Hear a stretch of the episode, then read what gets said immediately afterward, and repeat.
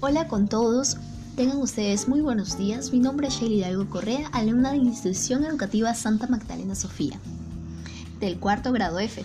Y hoy para mí es de suma importancia hablar de este tema, de la importancia y beneficios de los árboles urbanos. Pero primero nos preguntamos, ¿por qué es importante la presencia de los árboles en la ciudad?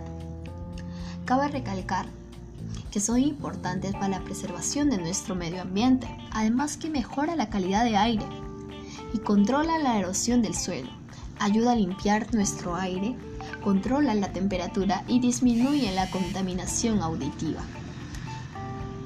Sabe decir que los árboles maduros regulan el flujo del agua y desempeñan un papel clave en la prevención de inundaciones y la reducción de riesgo de desastres naturales, un árbol de hoja perenne maduro, por ejemplo, puede interceptar más de 15.000 litros de agua por año.